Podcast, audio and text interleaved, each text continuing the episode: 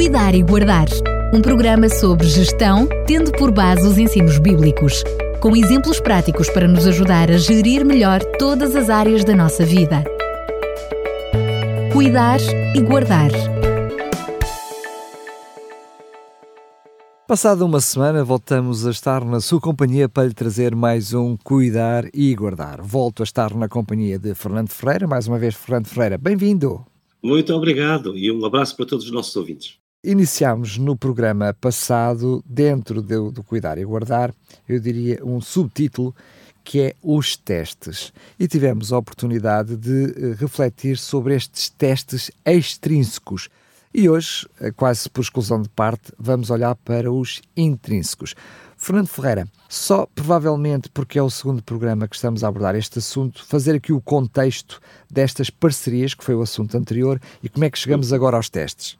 Claro, nós temos estado a falar sobre as parcerias da, da mordomia cristã, ou do estilo de vida cristão, e agora estamos a falar justamente nos testes. Falámos nos testes extrínsecos e vamos já referi-los, mas também há testes que têm que ver connosco próprios, da forma como nós somos, como nós vivemos, e portanto nós aí podemos testar a nossa parceria.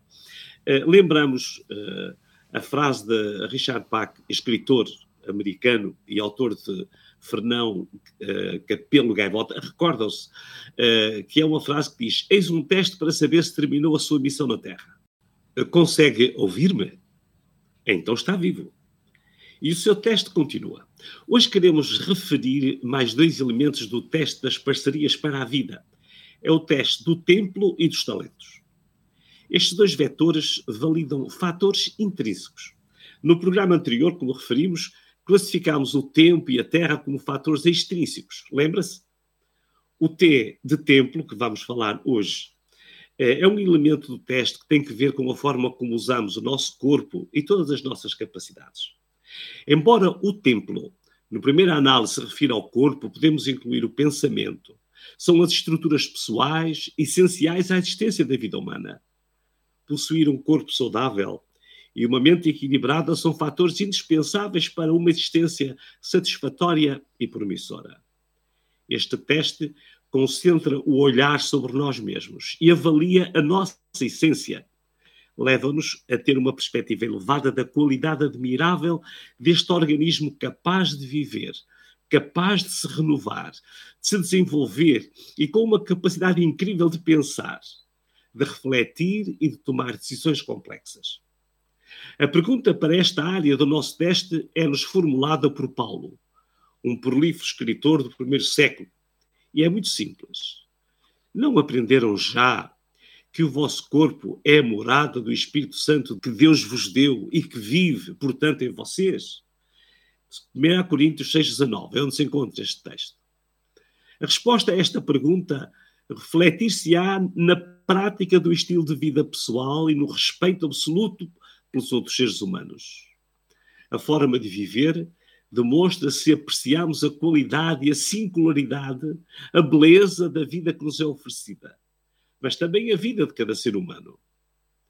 Se compreendermos a complexidade, a singularidade, a identidade única de cada criança, de cada mulher, de cada homem, começaremos por cuidar bem de nós mesmos, que somos únicos e também dos outros que estão à nossa volta. Respeitaremos todos os outros seres humanos pela sua identidade e capacidades únicas e irrepetíveis. Daí surgem algumas questões do teste. Vivo de forma a preservar e a desenvolver ao máximo as capacidades do meu corpo e da minha mente? Como valorizo a qualidade da minha vida e da minha existência? Este é um teste intrínseco pois avalia a forma como cuida de mim mesmo. Mas também pode ser mais alargada e levar-me a questionar como posso chegar a destruir o meu semelhante único e irrepetível. O outro T do nosso teste refere-se aos talentos. Para além do valor intrínseco de cada ser humano, de per si, que refletimos no elemento anterior, o templo, os talentos ajudam-nos a olhar para os seres humanos de uma forma mais subjetiva toda a beleza, toda a complexidade física e mental do ser humano permitem-lhe desenvolver capacidades diferenciadas um do outro. Mas, segundo o pensamento bíblico, todas as capacidades, habilidades, dons ou talentos vêm de Deus. Dizem em 2 Coríntios 3,5: a nossa capacidade vem de Deus. Ou numa outra versão, o único poder que possuímos vem de Deus. Uma pessoa talentosa pode conseguir mais facilmente uma vida próspera e de sucesso. O talento e as capacidades podem contribuir para uma boa situação académica, profissional, económica e financeira. Este é um privilégio dos talentosos, quando fazem uma boa gestão das suas capacidades. Mas deixe-me dizer uma coisa: nunca se exclua do clube dos talentosos. Podemos pensar que uma pessoa talentosa deverá ser um bom pintor, um poeta, um músico famoso, um bom advogado ou um juiz distinto. Mas pense bem: um agricultor talentoso e competente faz chegar à mesa de multidões hortaliças, frutas e legumes da melhor qualidade. Um canalizador talentoso e competente pode ser insubstituível na construção ou reparação do sistema de abastecimento de água na sua casa. Na gestão da vida cristã, a abundância de talentos e capacidades, para além de serem ferramentas para a vida diária, devem, acima de tudo, ser postos ao serviço de Deus, servindo os outros, apoiando os mais desfavorecidos e servindo a causa divina. A forma de fazer esta gestão constitui mais um teste à qualidade da parceria. Na prática, podemos dizer que o teste da qualidade da nossa parceria ou da nossa mordomia, ou, por outras palavras, da gestão da vida cristã, pode ser avaliado e confirmado com cada um dos componentes que já referimos.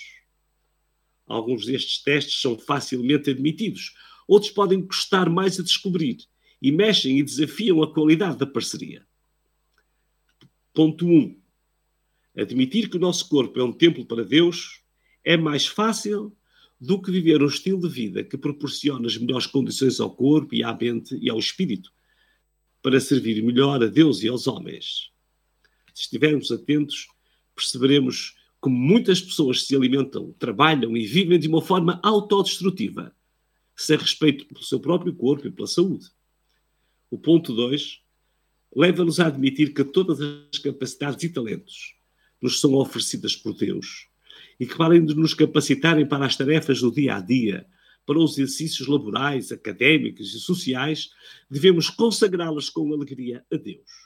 Pode isto não estar tão claro na nossa mente. Deixamos mais esta tarefa. Coloque na sua mente estes dois T's, do templo e dos talentos. Avalie como tem incorporado na sua estrutura mental a melhor forma de honrar o parceiro celestial, o seu Criador, quando usa o templo, o seu corpo e os seus talentos. Ainda está a tempo. Relembre mais uma vez a frase de Richard Bach: Se está vivo, o teste ou a parceria não terminou. Portanto, isto é cuidar e guardar. Mais uma vez, Fernando Ferreira, muito obrigado, sendo que vamos terminar a parceria e também os testes no próximo programa com mais um dos testes. Qual é o teste que falta? Eu chamaria o teste circunstancial. E no próximo programa iremos aprofundar um bocadinho mais esse conceito.